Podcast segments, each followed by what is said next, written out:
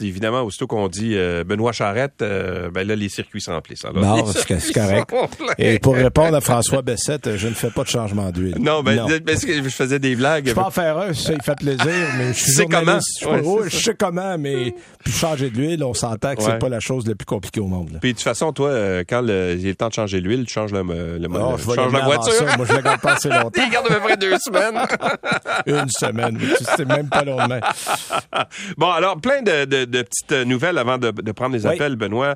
Euh, D'abord, euh, il y a un article dans le journal euh, de Montréal ce matin qui dit que ben, euh, être propriétaire d'une automobile, c'est de plus en plus un luxe. Bon, euh, on s'en serait douté là, depuis Ouais. un certain temps. Euh, le luxe le plus important, c'est de mettre du gaz dedans par les temps Oui. qui courent, là, parce que. euh, là, depuis une semaine, c'est moins pire. Bon, mais quand en même. fait, ça s'est stabilisé, mais depuis un an, c'est 61,9 d'augmentation pour le prix de l'essence. On parle de 3-4 puis les gens sont serrés. Imaginez à 62 Euh, Évidemment, et le prix des véhicules a grimpé, a grimpé, a grimpé. Ça continue de grimper. Euh, coût des assurances augmente. Et là, le problème, c'est que partout, tous les gens qui font affaire avec le secteur automobile, que ce soit les mécaniciens, les gens qui font l'entretien chez les concessionnaires, les pièces coûtent plus cher. On n'est pas capable de trouver de la main-d'œuvre. Quand on en trouve, il faut la payer plus cher. Et évidemment, ça se reflète d'un coup. Euh, c'est drôle parce qu'on a pris l'exemple de Alain Blondeau dans le Journal de Montréal, qui est mon mécanicien, à Saint-Lambert. C'est, ça avait- je fais affaire avec Alain depuis longtemps. Puis lui, il dit qu'il est parfois obligé d'offrir 8 à 10 dollars de plus pour attirer des travailleurs chez eux. Puis que depuis un an, les prix ont augmenté de 30% pour les pneus, 20% pour les filtres à l'huile, 10 à 20% de hausse tarifaire, donc au tarif horaire à l'heure. Ouais. Donc, évidemment, tout ça. Mais tu leur fais au s'additionne. client. là? Ben oui, tu leur fais au client. Euh, qui- Tout le monde fait ça. Là. Euh, donc, moi, mon, mon pneu, euh, je parlais avec quelqu'un qui euh, importe des pneus, c'est-à-dire qu'ils achètent chez Bridgestone. Donc, Bridgestone étant japonais, les pneus arrivent Ouais. par conteneur. Puis il dit, mon conteneur me coûtait l'an dernier 4200 dollars. Il m'a coûté cette année 25 000 dollars. Ben voyons On donc. parle du même conteneur. Ouais. Il y a à peu près là, des pneus de, de taille 17 là, qui sont pas mal les pneus, en tout cas pas les plus populaires, mais les plus vendus. Mm-hmm. Il y en a à peu près 1000 dans un conteneur. Bon, ben faites le compte. 1000 pneus, 20 000 piastres de pneus de, de plus, ben Ouais. on fait quoi? On charge 2 piastres du- de plus du pneu. Ouais. Euh, donc, on augmente les prix en conséquence et tout ça ben, se reflète quand vous achetez des pneus. Euh, donc, c'est c'est vrai Ça, c'est sans compter le fait que si vous voulez acheter une voiture, euh, euh, puis vous la financez, mais ça va vous coûter plus cher parce que les taux d'intérêt augmentent. Voilà, puis- les taux d'intérêt augmentent. Et donc, tout ça, euh, faut le prendre en considération. Puis là, évidemment, des gens qui ont besoin, par exemple, d'un camion euh, parce qu'ils travaillent sur un chantier, parce qu'ils ont une compagnie où ils doivent transporter du matériel euh, régulièrement. Ben, quand on achète, euh, que ce soit un F-150, un RAM ou un Silverado, Ouais. euh, qu'on doit mettre de l'essence dedans, là, euh, moi, les gens me disent, là, euh, camion moi, de compagnie, donc il y a plusieurs employés dessus qui roulent souvent 8-10 heures par jour, des fois plus. Euh, ça me coûte entre 350 et 400 dollars par semaine pour mettre de l'essence dans ces véhicules-là. Euh, Hmm. Mais, mais malgré ça, il y a des listes d'attente chez les concessionnaires. Les Ben gens oui. achètent quand même des véhicules. les gens achètent des véhicules et il semble pas y avoir de, de baisse en appétit pour les gros Ouais. véhicules. Euh, ce qui est un peu contradictoire quand on regarde la situation. Fait que pour le moment, les gens euh, chialent un peu, mais ils changent pas vraiment leurs habitudes. Alors, il faudra voir. Ouais. Effectivement, le problème aussi, il faut dire que si on veut un véhicule électrique, il faut attendre deux ans. Euh, Puis ça, ben, les gens se disent, ouais, mais c'est parce que moi, c'est pas dans deux ans que je veux un véhicule. Là, C'est j'ai besoin d'un ouais. tout de suite. Fait qu'on fait des compromis. On n'achète peut-être pas nécessairement ce qu'on a besoin. On achète ce qu'on peut acheter, puis on vit avec en attendant. Ouais. Ben, parlant de véhicules électriques, tu as essayé le. Tu as fait une, une petite vite à Los Angeles. Une petite euh, vite à Los semaine? Angeles. On n'a pas roulé le Chevrolet euh, Blazer électrique. On est allé le voir. Euh, on nous a montré, en fait. Pourquoi les pas roulés? Ils étaient pas prêts Il n'était pas prêt, c'était encore un prototype. On nous a amené deux modèles, une version SS, parce qu'on va ramener la version SS. On fait chez Chevrolet comme on fait chez Porsche ou d'autres constructeurs. On garde les mêmes appellations Ouais. pour pas trop dérouter euh, les acheteurs potentiels. Donc, on a vu une, une version RS et une version SS, qui sont les deux versions les, les plus haut de gamme, si on veut. Euh, c'est un modèle qui va être là l'été prochain. Donc, Il est beau, par euh, exemple, dans- hein, il est très beau. Il est très beau. Euh, bon, euh, ça ressemble un peu à un Blazer. Là, on est resté dans les dans les normes de VUS. Mhm. C'est assez gros. C'est assez gros. C'est un deux rangées, donc c'est un cinq places. Les prix vont commencer à 54 548 Ça, c'est pour le modèle 1LT. Euh, à regarder les prix qu'on a annoncés, on vise directement un modèle comme le Ford Mach-E, euh, le Mustang Mach-E, parce que le SS, qui est le modèle évidemment le plus cher, va être à 83 548 dollars. Ouais, là, c'est un peu plus solide. Euh, on va avoir des batteries qui vont, on annonce des batteries qui vont donner jusqu'à, en fait, le SS est un 4 roues motrices, il va avoir 557 chevaux. Euh, donc, on, on donne, euh, on donne assez de puissance. Et le modèle 1LT, avec euh, propulsion, donc à roue motrice arrière, lui va donner 515 km d'autonomie. Donc, on est sur la technologie des piles Ultium, les, fameuses piles qu'on a commencé à produire du côté de GM. On les a déjà dans le Hummer EV.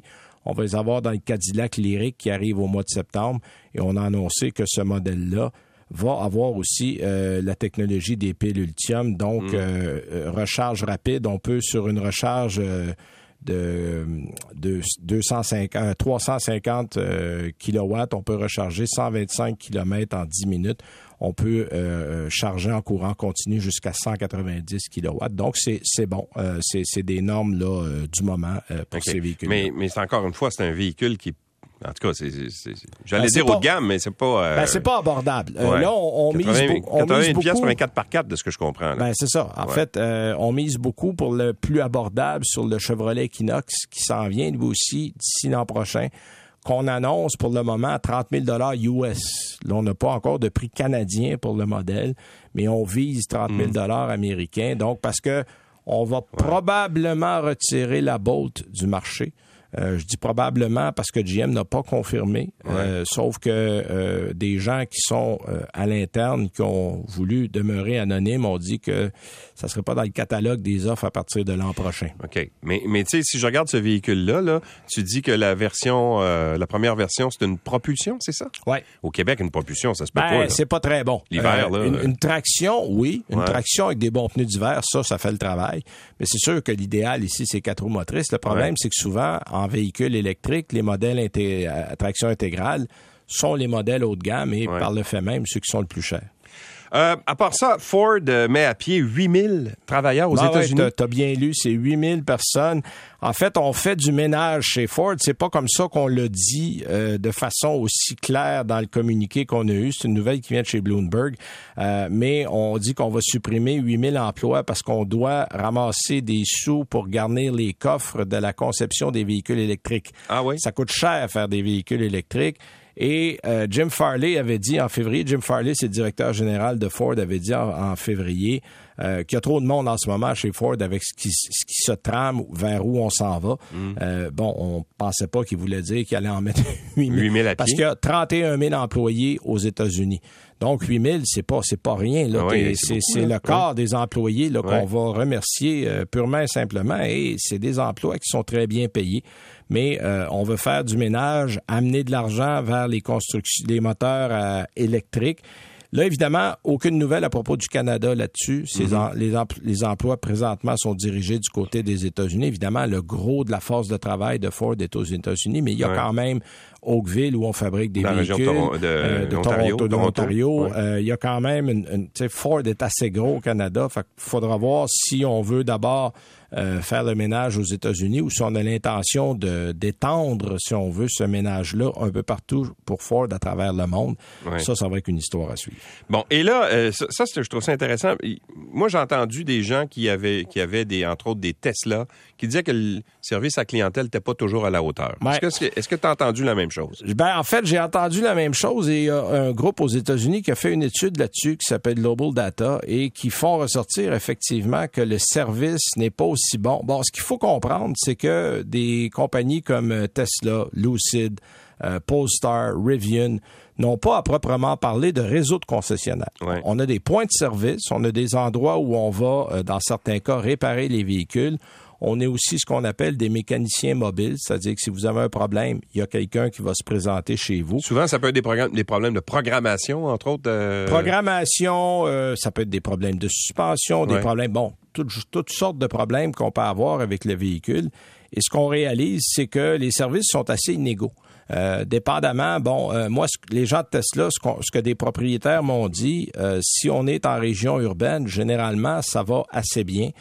si on s'éloigne un peu des régions plus densément peuplées, là, le service devient rare, pour pas dire des fois compliqué ou inexistant, parce que, bon, je sais pas, moi, si tu une Tesla euh, en Abitibi, pas sûr qu'on va aller te voir aussi souvent que c'était à Montréal. À Montréal, les services sont proches. En Abitibi, ça commence à être loin un peu. Et là, on, a fait une étude et on dit que, bon, euh, ils ont pas, n'ayant pas de réseau, euh, il y a même, on a même dit qu'il y a des gens aux États-Unis, puis c'est vrai au Canada aussi, qui sont en dehors des grandes, des grands réseaux téléphoniques puis souvent, même rejoindre quelqu'un chez Tesla, ça peut devenir compliqué, ou chez Lucid, ou chez euh, Rivian, parce qu'on parle pas uniquement de Tesla dans l'étude, mais... Euh, mais Polestar, c'est Volvo, ça? Polestar, c'est Volvo. Sauf que Polestar, pour le moment, euh, vendent beaucoup par Internet, vendent beaucoup euh, directement aux consommateurs. Donc, t'en as pas des Polestar, mettons, aux concessionnaires Volvo? Est-ce qu'il y en a ou non, euh, non il y en a pas? C'est vraiment du Volvo. OK, ils ont fait deux divisions complètement séparées. Exact. Alors, donc, ils ont, ils ont il manque un peu, et, ce qu'on reproche, c'est de ne pas avoir le même genre de couverture qu'on va offrir, par exemple, avec, un réseau de concessionnaires. Euh, il faudra s'habituer parce que même les grands constructeurs veulent imiter un peu ce qu'on fait du côté mm-hmm. des, fabricants de véhicules électriques, c'est d'avoir un réseau qui est moins lourd à supporter, euh, d'avoir euh, un peu plus de contrôle sur le produit. Parce que quand tu es un constructeur qui vend directement au consommateur, ben, tu as encore le bâton entre les mains. Quand tu laisses ça au concessionnaire, ben il y a un laisser-aller là. Euh, puis on ne vit pas ça au Canada en ce moment, mais aux États-Unis, il y a beaucoup d'abus de beaucoup de concessionnaires sur les prix, entre autres, parce qu'il n'y a pas de loi qui interdit aux concessionnaires aux États-Unis de vendre plus cher que le prix de détail suggéré du constructeur, mm-hmm. ce qui est le cas au Canada, c'est-à-dire qu'une loi qui t'empêche de vendre plus cher que ce que le constructeur fixe comme prix. Et ici, il y a beaucoup moins d'abus. Aux États-Unis, il y en a beaucoup et ça exaspère les constructeurs euh, royalement. Bon, est-ce qu'on a le temps de prendre quelques appels? Ben, allons-y, on va commencer avec Francine qui nous attend depuis un certain temps. Bonjour Francine. Euh, bonjour à vous deux. Moi, j'ai une question, c'est concernant le Ioniq hybride. Oui. Est-ce qu'il y, a des bobos de jeunesse euh, avec un véhicule comme ça? Non, euh, en fait, le Ioniq hybride, si vous en voulez un, vous en, avez un en ce moment ou vous êtes en train de vous emmagasiner un? Ben, J'en magasine un. Bon, alors dépêchez-vous parce qu'il revient pas. C'est un des modèles qui va disparaître pour l'année 2022 euh, parce que là, on laisse place du côté de Hyundai à la famille du Ioniq 5, euh, du Ioniq 6 et du Ioniq 7 et 9 là, éventuellement qui vont venir. Donc, les, les premiers modèles Hyundai, les premiers modèles Hyundai de la famille Ioniq euh, eux vont euh, disparaître cette année. Mais cela dit, c'est un très bon véhicule, madame. Euh, vous avez 50 garanties, ce qui est très bon dans l'industrie automobile. C'est parmi les meilleures garanties. Puis c'est un véhicule qui n'a pas posé problème à date. Est-ce que c'est vrai, il y a des échanges de batteries, je me suis laissé dire ça. Des échanges de batteries? Oui, c'est ça. J'achète un véhicule neuf, mais lorsque je reçois mon véhicule, la batterie a été remplacée. Est-ce que c'est exact?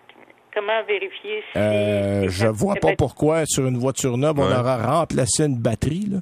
Euh, ah oui, non, je sais ce que vous me dites. Il y a eu, ah, vous avez lu un article, vous, il y a quelques mois. Il y a eu un article là-dessus. Ouais, ouais, ouais, ouais. Euh, j'ai passé au travers ça. Ça fait quelques mois déjà. Euh, ce qui est arrivé, et ça a été des cas isolés, c'est qu'il y a des gens qui ont remplacé des batteries d'occasion pour revendre des batteries neuves, mettre de l'argent dans leur poche. Il euh, n'y a pas eu de cas connu comme celui-là au Canada, mais euh, c'est facile à vérifier. Euh, généralement, il doit y avoir des numéros de série. Voilà, exactement. Il y a des numéros de série qui sont aussi installés sur les batteries. Donc, si vous voulez insister, mais ces cas-là n'ont pas existé au Canada. Puis même mm-hmm. les cas qu'il y a eu, qui ont été documentés, ça a été quelques cas isolés. Fait que vos chances sont à peu près nulles, madame. Soyez sans crainte de ce côté-là. On va parler maintenant à Jean. Bonjour, Jean. Bonjour. Vous voulez euh, aborder la délicate question des dépôts hein, sur les véhicules? Oui, ben en fait, moi, c'est que j'ai laissé un dépôt sur un Fisker Ocean, qui est un modèle qui est pas encore bien, connu. Puis euh, il y a bien des gens qui me disent Ah, ça a fait faillite et des choses comme ça. Fait que je voulais juste savoir votre avis. Non, non, euh, Fisker n'a pas fait faillite. En fait, Fisker a euh, inauguré parce qu'il y a deux modèles. Il y a le Ocean puis il y a le Pear aussi, qui est un autre modèle de Fisker. Et là, ce qui arrive, c'est qu'en ce moment, comme les véhicules sont électriques surtout, sont extrêmement rares, il y a des gens qui vont donner leur nom pour 4, 5, 6 différents modèles et le premier où euh, leur nom va arriver en haut de la liste, ils vont l'acheter. Et généralement, les dépôts sont remboursables, donc on rembourse les gens qui n'ont pas acheté le véhicule. Fisker, pour éviter ça, pour son modèle Pair, euh, je ne sais pas s'ils l'ont fait pour le Ocean, mais je pense pas c'est le Pair, exige un dépôt de 5000 dollars non remboursable euh, pour que les gens qui se mettent en ligne, ben restent en ligne puis achètent le véhicule quand le moment sera venu de, de l'acheter. Euh, mais je pense que dans le cas de l'Ocean, c'est combien vous avez demandé, vous? Euh, ben, en fait, j'ai reçu un courriel dernièrement parce qu'on avait versé 285 OK. Puis, puis après ça, euh, là, ils nous ont dit, euh, j'ai reçu un courriel comme quoi qui disait, euh, là, maintenant, on demande un dépôt de 5000 pour vraiment réserver votre place. c'est ça. Puis, mais par contre, quand je suis venu pour le, faire, ils disaient, ah, dans votre région, c'est pas encore admissible. ah, bon, OK, ben c'est aux États-Unis. Je sais qu'on a commencé là parce qu'aux États-Unis, c'est un réel problème. Là, il y a des gens qui ont comme métier de se mettre en ligne dans des attentes de, de véhicules électriques et revendre leur place pour dire ah ben moi je suis troisième, toi t'es 148e, euh, donne-moi 2000 pièces puis euh, je te donne ma place là. Puis pour éviter des choses comme ça, Fisker a dit nous autres c'est un 5000 pièces non remboursable. Fait que là, euh, si tu mets 5000, ben, tu vas le perdre si tu ne l'achètes pas. Mais là, êtes-vous sûr, euh, Jean, d'avoir votre véhicule? Est-ce qu'il y a des garanties? puis avez-vous une bah, date? Là, ils disent euh, septembre 2023. Ils commencent la production, je pense, en novembre 2022. Ah, ça commence cet automne. Euh, mais là, pour le moment, bon, il euh, y, a quand même pas mal de commandes pour le Ocean. Il euh, y a le pair qui va s'en venir. Il n'y a pas d'indication que ça fonctionnera plus. Mais c'est sûr que, bon, 5000 pièces non remboursable, c'est un peu embêtant. Là. Euh, moi, moi j'aime toujours le mot remboursable à la fin, là, parce que euh, s'il arrive... Mais bon, j'imagine, écoutez, il y a un risque, mais pour le moment, il n'y a rien qui dit que ça se passera pas. C'est un très beau véhicule, en tout cas, ça c'est indéniable. Mais ben, pourquoi avoir choisi ce véhicule-là? Et ça vaut combien, Jean, l'option vous avez pris, vous? Ben, en fait, au début, il marquait 68 000, euh, puis euh, j'imagine que ça, ça datait US parce que là, c'est plus dans les alentours de 90 là, que j'ai vu. Ah oui? Oui, 68, 68 c'est américain, effectivement. C'est en dollars américains. C'est ça. Mais est-ce que c'est un véhicule, selon vous, qui, qui, va être fiable? Ben écoutez, moi, j'ai mis mes fesses dedans au Salon de l'Auto à Los Angeles quand on l'a présenté en 2019. Euh, je ne l'ai pas roulé. Euh, c'est un véhicule qui est bien fait. Henrik Fisker euh, est un designer très connu qui a été chez Aston Martin, entre autres.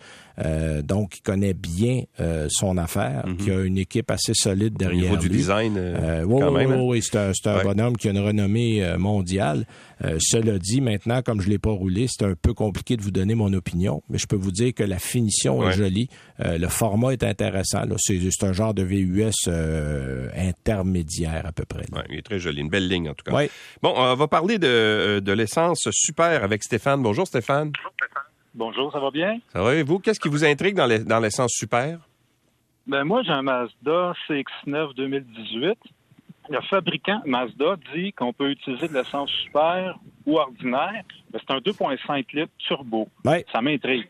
Bon, en fait, c'est que ce qu'on vous dit, c'est que si vous voulez profiter de la puissance du moteur, il faut prendre l'essence super il va fonctionner à l'ordinaire, mais vous allez avoir moins de puissance. C'est ça ce que ça veut dire. C'est-à-dire que le moteur en essence régulière fait 227 chevaux et en essence super fait 250 chevaux. Ah oui, mon euh, Dieu, mais une grosse différence. Ben, en fait, c'est l'indice d'octane. Euh, puis ce ne sont pas tous les constructeurs qui le disent, mais euh, je vous donne un... Moi, j'avais fait des tests il y a quelques années avec un collègue où on avait pris une Porsche 911, qui est une voiture sport, et on perdait 45 chevaux avec l'essence ordinaire par rapport à l'essence super parce que le taux de détonation et l'indice d'octane est plus élevé. Donc, ça tire des meilleures performances. Donc, il n'y a rien de mal à prendre de l'essence régulière dans un modèle CX9 vous allez avoir moins de puissance à la fin de la journée, mais si vous faites de l'autoroute à 110, ça change pas grand-chose. Ça changera pas grand-chose. Mais, pour le turbo, ça c'est pas mieux de mettre du super. Ben, en fait, je vous dirais que sur le long terme, c'est toujours mieux. Sauf que si le constructeur euh, dit qu'on peut mettre de l'ordinaire, parce que les tests ont été faits. Euh, y a, euh, Hyundai est une autre compagnie qui a des moteurs turbo où on peut mettre de l'ordinaire dedans. Euh, donc, ça existe. Mais honnêtement, c'est toujours mieux dans des moteurs turbo de mettre de l'essence super. OK, mais il y a des voitures comme moi, dans ma voiture, moi, on m'indique qu'il faut que je mette du super. Oui. Est-ce que ça se peut que les garanties soient pas honorées si je l'ai pas fait? Est-ce qu'ils ont une façon de voir? ben, en fait, ils vont le voir par les chambres de combustion, par le moteur, parce que les, les, euh, les essences à haut indice d'octane ont plus d'agents nettoyants, ont plus de, de, de détergents dans le qui fait en sorte qu'il n'y a pas ou très peu de dépôts de cambouis dans les chambres de combustion. Et ça, quelqu'un qui roule toujours à l'ordinaire va avoir plus de dépôts. Euh, donc, c'est peut-être euh, de temps en temps, je vous dirais, là, mettez un peu de super. Euh, mmh. ça, ça, fait, ça, fait, le nettoyage là-dedans. Il existe aussi certains détergents qui existent. Par contre, faites attention parce que il y en a qui sont très puissants et qui peuvent faire plus de dégâts que de bien pour vos moteurs. Ça, il faut bien se renseigner quand on achète des additifs, mmh. d'acheter les bons additifs parce que des fois, les gens, là, ils attrapent le premier qu'ils trouvent sur l'étalage puis des, fois, c'est pas nécessairement la bonne chose à mettre. Dans le bon moteur. OK, on s'arrête un tout petit moment, histoire d'aller à la pause, et puis tout de suite après, on poursuit avec vos appels. Restez là. Il est 9h44 minutes. Juste avant d'aller euh, au téléphone avec Michel, euh, il y a un auditeur qui euh, demande ton avis sur le Lucid. Qu'est-ce que ah c'est le Lucid? Lucid, c'est une compagnie américaine qui est basée en Arizona, en fait, qui se veut le concurrent de Tesla. bon, parce que d'un, c'est une compagnie américaine. Deux, on fait des voitures qui sont assez chères. Là, on parle de plus de 150 50 000 OK, on n'est pas du tout dans la voiture abordable. On n'est pas dans l'abordable. Le Lucid Air, là, qui est le, en fait, pour le moment, le seul, on va en avoir d'autres qui a été présenté. Euh, c'est, on s'est basé sur les chiffres de Tesla pour les améliorer. Donc, c'est extrêmement rapide. Il y a une très longue autonomie. Euh, et on peut l'acheter en ligne. Donc, euh, bon, il y a de l'attente. C'est comme n'importe quel modèle. Mais est-ce que le modèle est produit en ce moment? Le modèle commence. Là, Aux États-Unis, là, on en a. J'en ai vu une en Californie. En fait, j'ai même vu à Beverly Hills un concessionnaire Lucid lundi. J'ai dit, ah oui, ils ont, ils ont pignon sur rue. Mm-hmm. bon, vous allez me dire, à Beverly Hills, 150 000 piastres on peut-tu l'acheter en caisse de 6 ou euh, j'ai vu un magasin de, de piano Steinway. J'avais ah jamais vu ça de ma vie. J'ai dit, ah oui. Puis les pianos sont pas pratiquement aussi chers qu'un automobile. Là. Steinway, on se comprend, mais oui, oui, il y en a un à Beverly Hills. Ils ont commencé aux États-Unis. Euh, on commence là, mais mais il y a des gens, je sais, qui en ont commandé ici. Là. Ça se fait en ligne. Vous allez sur Lucid Motors, puis... Euh, mais et construisez votre véhicule. OK, ben, OK. Donc euh, c'est euh, tu peux l'avoir comme tu veux, puis là tu peux monter la facture tant que tu veux aussi. Ah, ça, ça t'as pas idée. Ouais. Mais je posais la question tout à l'heure pendant la pause parce que tu sais, on, on, en voit beaucoup de ces startups là, là qui euh, un peu partout aux États-Unis, tu sais, puis des modèles quand même. États-Unis, en Europe. Ouais, des beaux modèles en plus. Des beaux modèles. Mais est-ce qu'il y en a au Canada? Il y a le Project Arrow, qui est un modèle qui est dans le coin de Toronto, euh, qui est le, véhicule existe. Euh, le problème, c'est que pour beaucoup de ces compagnies-là, il faut trouver des fonds pour mettre ça sur le marché. Lucid a été aidé par des bienfaiteurs, certains de l'Arabie Saoudite, pour parce que si tu veux construire une usine, mettre des véhicules sur le mm-hmm. marché, là, ça prend des sérieux montants d'argent. Project Arrow est en est en recherche de, de, de fonds en ce moment, de financement et tout ça. Mais je pense, parmi ceux que je connais, c'est un des rares euh, qui est au Canada en ce moment. OK. Bon, on va parler à Michel. Bonjour, Michel. Oui, bonjour à vous deux. Euh, voici ma question. C'est moi j'ai un Rogue 2019 avec 40 000 kilos et je dois le remettre euh, en location au, cet automne. Ouais. Mais dernièrement, il y a deux mois, j'ai eu un accident et parce que j'ai rentré dans, dans le derrière d'un camion là avec un marchepied là, euh, fait que c'est seulement que euh, de la tôle là que tu le, le haut de, ouais, vous avez vous avez frippé vous avez frippé le modèle un peu. Ouais, ben c'est ça, un petit peu. J'avais pour 14 000 pièces de dommages. Ah, ah, vous l'avez frippé pas mal. ouais, ouais, ouais, ouais, c'est ça. Mais on dirait que la, le frein d'urgence, là, vous savez, où, euh, ouais, le frein électrique, là. Oui, c'est ça. Il s'est pas mis en fonction. Je sais pas ce qui s'est passé. En tout cas, Et puis là, euh, ma question, c'est à savoir, euh, parce que ça m'intéressait de l'acheter, ma, location, mais là, est-ce que ça vaut à peine de racheter, parce qu'il va bien, parce que là, tout est réparé et tout ça, il est sur la route. Là, évidemment, vous avez des assurances, donc si vous le faites réparer, ça va passer sur vos assurances. Non, non, ça a été réparé, tout a été... Ah, OK, il a été réparé. OK, c'est fait, ça.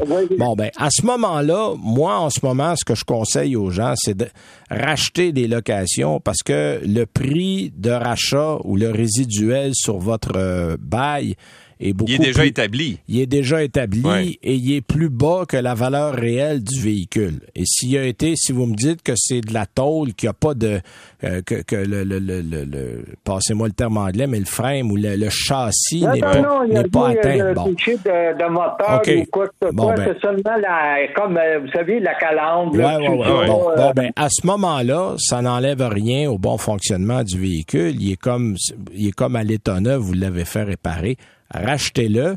Et moi, ce que je dis aux gens, c'est que euh, si un nouveau modèle vous intéresse, prenez une commande maintenant, gardez le véhicule que vous avez en attendant, et quand votre nouveau véhicule arrivera, revendez-le. Hmm. Et il y a des fortes chances que vous le vendiez même plus cher que ce que vous aurez payé de votre résiduel parce que euh, les prix vont rester à ben, la hausse encore pour au moins un an ou deux. Surtout dans le cas de monsieur là, qui, qui, a acheté le véhicule il y a quelques années, donc la valeur résiduelle est basée sur le prix de l'époque. Sur le prix de 2019, au moment où vous l'avez acheté. Donc, euh, il y a sûrement entre 8 et 10 000 dollars de différence entre ce que vous avez sur votre contrat et son prix réel sur le marché. Donc, c'est à votre avantage de racheter votre location en ce moment-là. Jean-Claude, bonjour. Hello, est-ce que Jean-Claude est là? Oui, je suis là. Allez-y, on vous écoute bonjour, M. Charette. Bonjour. Euh, une Subaru Impreza 2016 euh, hatchback. Euh, j'aimerais remplacer pour quelque chose avec un peu plus d'espace de chargement, mais sans aller nécessairement dans le gros SUV. OK. Est-ce que vous voulez rester chez Subaru ou vous voulez aller voir ailleurs? Ben, j'ai pensé à des affaires comme Honda, HRV, Kia, Seltos, OK. Sky, quelque chose comme ça. OK, bon, alors vous restez dans le petit format. Bon, un HRV, d'abord, le modèle change cette année complètement. Complètement. On a un nouveau modèle cette année, là. C'est Honda. Mhm. On, on, procède beaucoup par étapisme. On change jamais très rapidement. Mais c'est un nouveau modèle pour 2023. Euh, cela dit, bon petit modèle, quatre roues motrices bien fait. Euh, le Celtos va vous offrir un petit peu plus d'espace. Euh, le HRV, là, il est, il est pas gros. Euh, vous aurez, en fait, honnêtement, vous n'aurez pas plus d'espace que votre Impreza là-dedans.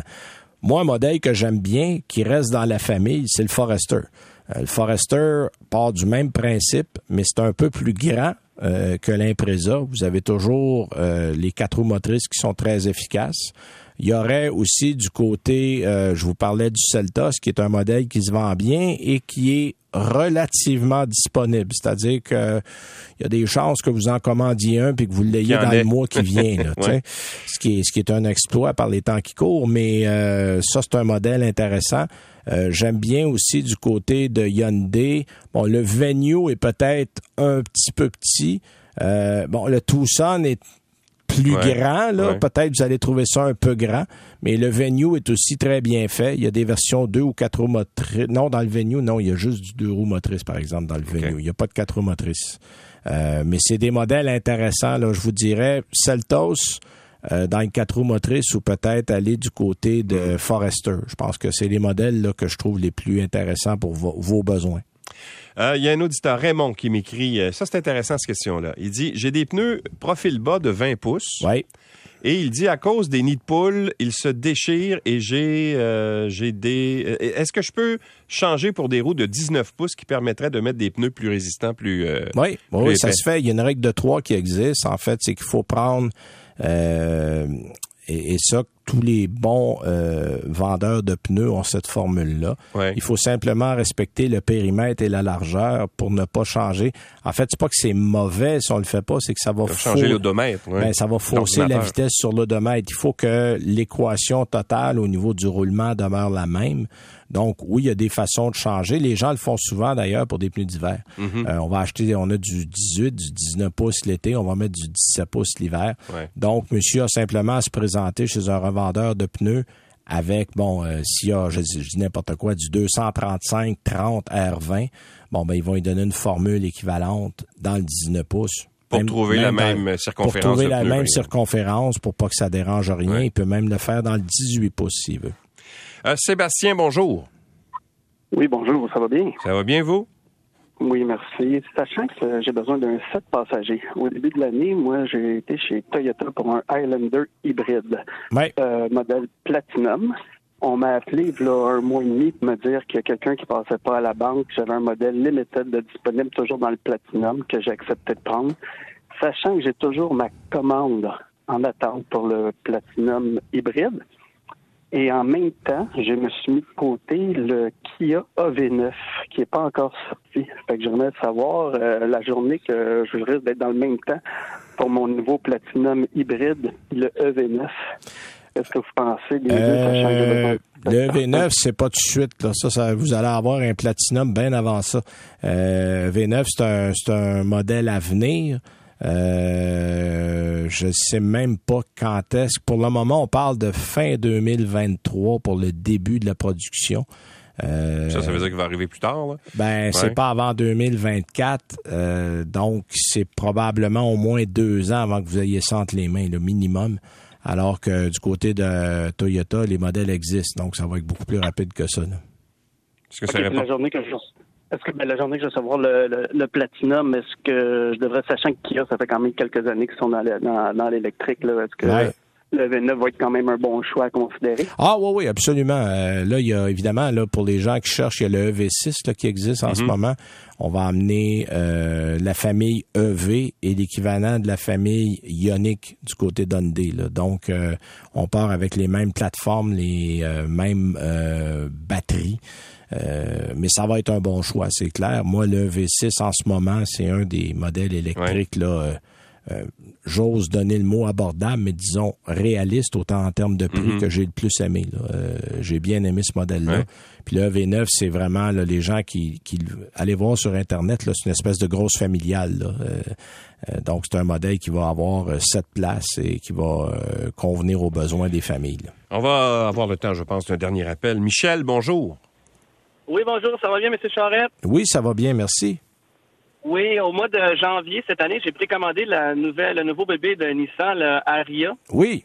Et je veux savoir si euh, j'ai commandé moi le modèle de la plus grosse batterie, le modèle de luxe. Je veux savoir, avez-vous des nouvelles pour les prix ou les dates de sortie? Parce que je sais qu'aux États-Unis, ils font des essais un peu partout. Exact. Au Canada, c'est euh, le gros mystère. Avez-vous un peu plus de nouvelles? Pour le moment, là, les nouvelles que j'ai eues de Nissan, c'est à l'automne. Euh, on, écoute, on, nous reporte ça de six mois en six mois. Euh, moi, j'avais j'avais vu ce modèle-là. Je m'étais assis dedans en 2019 euh, au salon de l'auto à Los Angeles. Donc, ça va faire trois ans cette année. Et c'est un modèle de production qu'on nous montrait. C'était pas un prototype, c'était pas un concept. Là. Il était prêt à aller en production. En fait, au début, ce modèle-là devait arriver en 2020. Euh, là, la pandémie est arrivée, on a mhm. tout retardé. Il y a eu l'histoire de Carlos Ghosn qui s'est fait euh, arrêter au Japon, emprisonné, qui s'est sauvé. Il y a un livre à écrire là-dessus, c'est ben extraordinaire. Et, depuis ce temps-là, c'est le cafarnaum, littéralement, chez Nissan. Là, on a finalement trouvé des nouveaux patrons. On a remis l'alliance Renault-Nissan-Mitsubishi sur pied. Là, on commence à tranquillement remettre les pièces du casse-tête en place. Et là, en principe, on va avoir ça cet automne. Donc, j'ose espérer qu'on ne nous retardera pas encore. Parce que là, ce qui est drôle, ben, en fait, ce qui est drôle, ce qui est pas drôle, c'est qu'on va avoir un modèle de trois ans qui va arriver sur la route neuf. Tu sais, ton modèle a déjà pu l'air neuf, puis personne l'a jamais conduit. Là. Alors, c'est un petit peu ironique, mais euh, j'ose espérer septembre-octobre qu'on devra avoir les premiers modèles qui vont arriver ici. Bon, alors voilà. Euh, j'espère que ça répond à votre question. Merci beaucoup, euh, monsieur, d'avoir appelé. Merci à tout le monde d'avoir appelé. Euh, c'est tout le temps qu'on avait, malheureusement. Mais tu as encore une fois répondu à toutes les questions. C'est incroyable. On recommence la semaine prochaine. Hey, j'achève. J'ai fini d'écrire. On revise la semaine prochaine. On s'en va chez l'imprimeur dans deux semaines. Là. OK. Puis là, tu, tu vas aller essayer quoi là, cette semaine? Non, là, tranquille. Cette semaine, là, je suis en Acura Integra, le nouveau modèle. OK, on en reparle la semaine prochaine. Oui, monsieur. Merci, Benoît. Merci à vous, mesdames, messieurs, d'avoir été là. Merci à toute l'équipe. Encore une fois, on se retrouve demain, 5h30. Bye.